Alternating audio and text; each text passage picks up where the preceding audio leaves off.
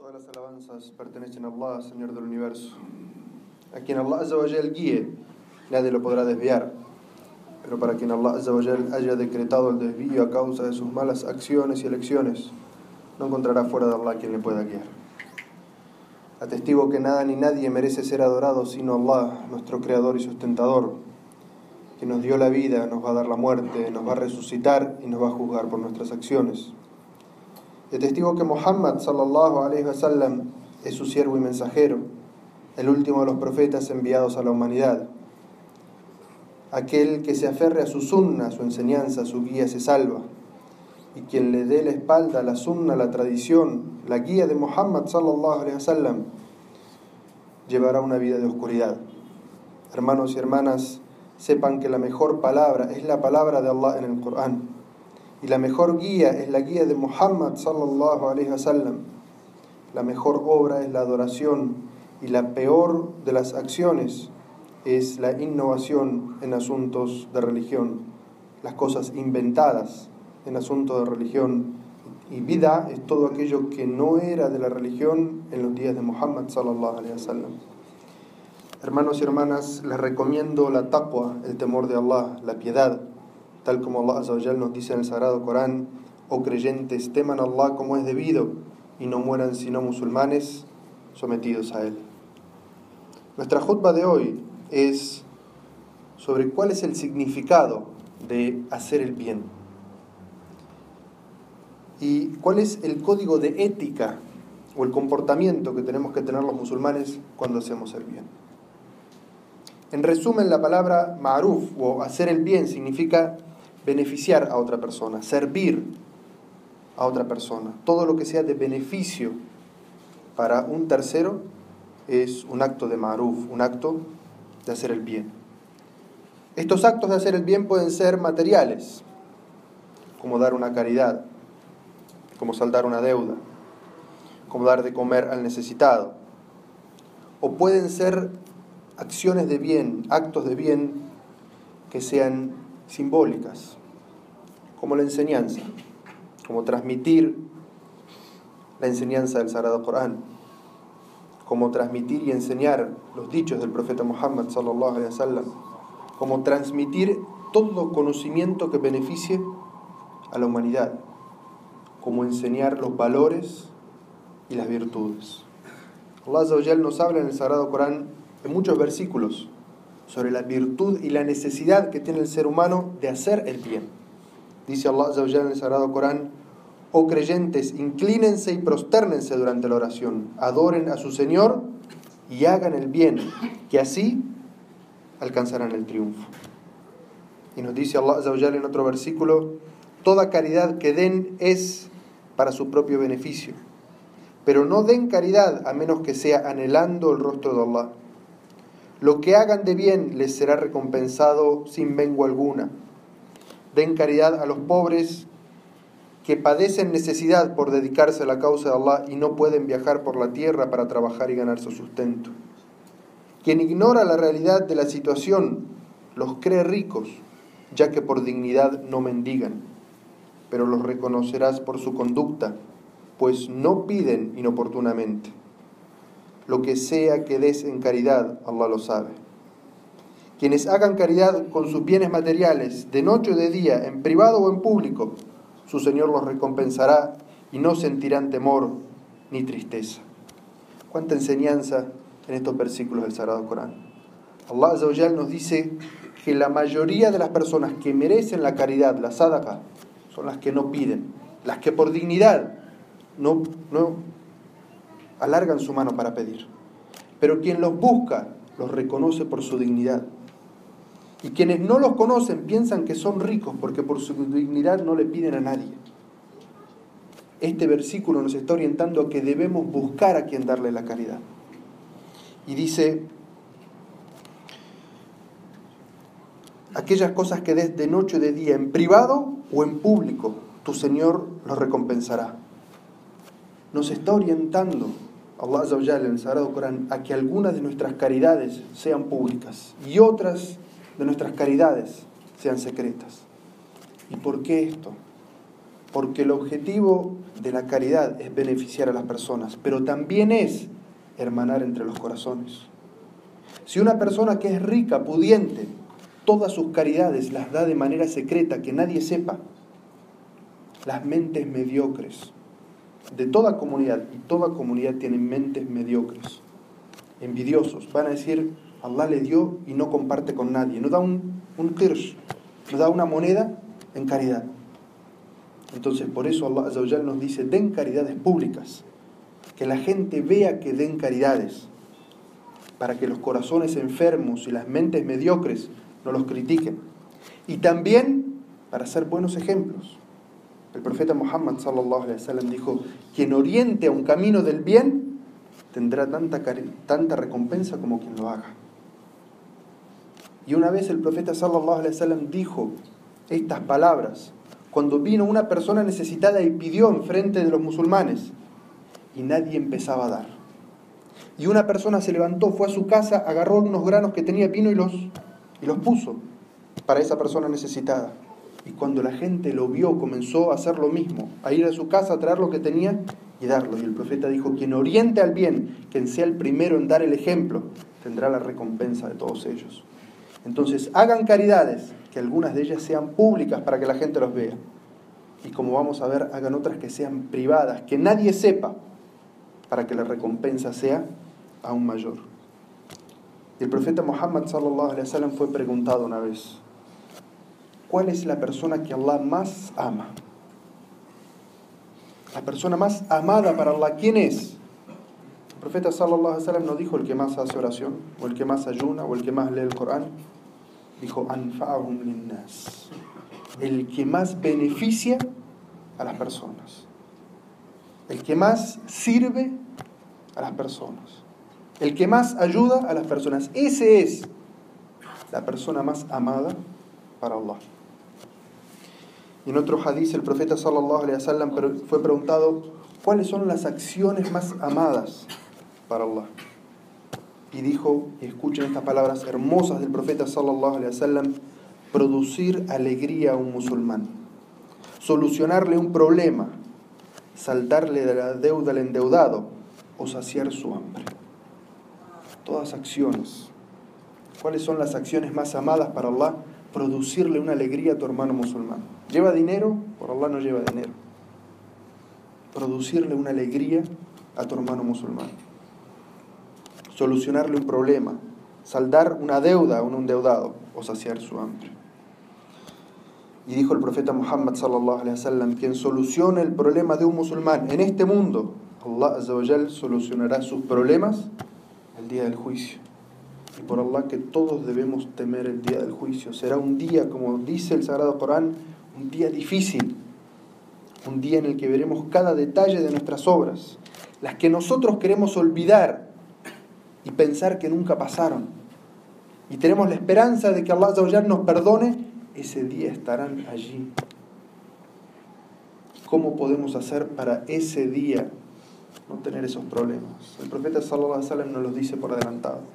¿Quieren no tener problemas ese día y que Allah les solucione sus problemas? Busquen ustedes un hermano o hermana que tenga un problema y solucionenselo. ¿Quieren que Allah sea misericordioso con ustedes? sean misericordiosos con su creación. Y dice el profeta sallallahu alaihi wasallam, no es creyente quien se va a dormir satisfecho mientras sabe que su vecino está hambriento. Si sabes de la necesidad de tu hermano, si sabes que está pasando hambre, no puedes y eres creyente, no puedes irte a dormir con la panza llena satisfecho.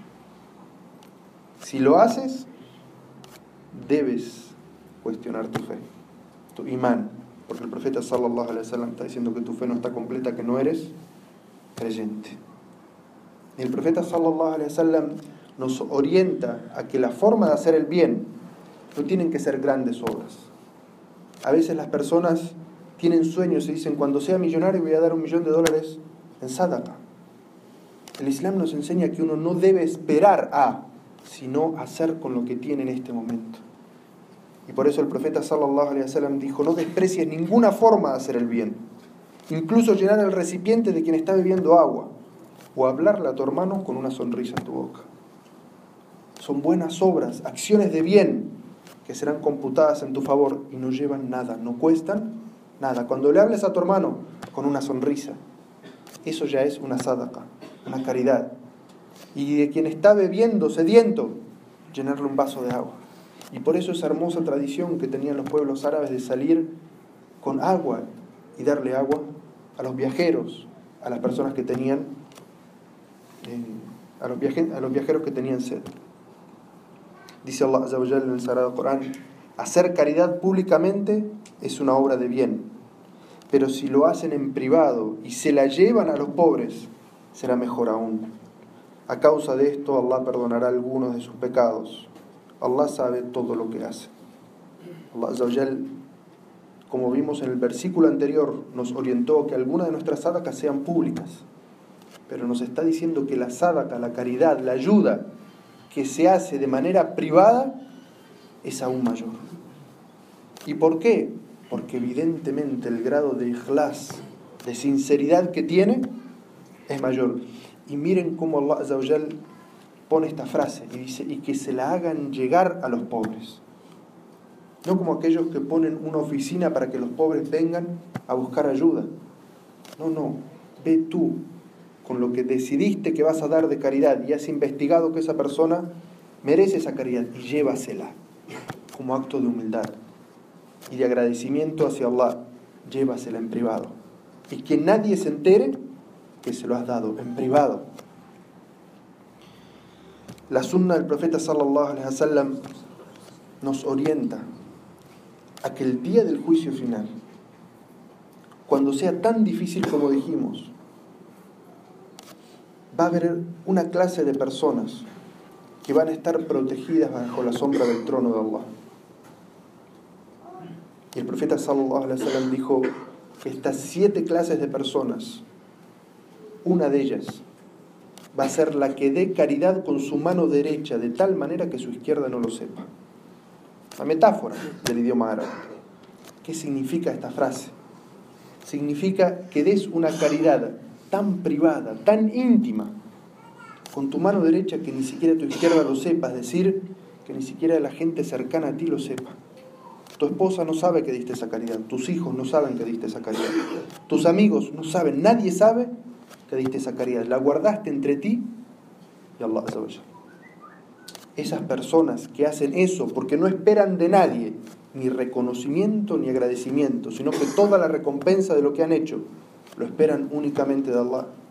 Esas personas por esa sinceridad de su corazón, y este es un grado que por Allah no es fácil de acceder ni de conseguir, las personas que tienen este nivel de sinceridad con Allah en sus obras, esas personas el día del juicio final van a estar bajo la sombra de Allah, protegidos.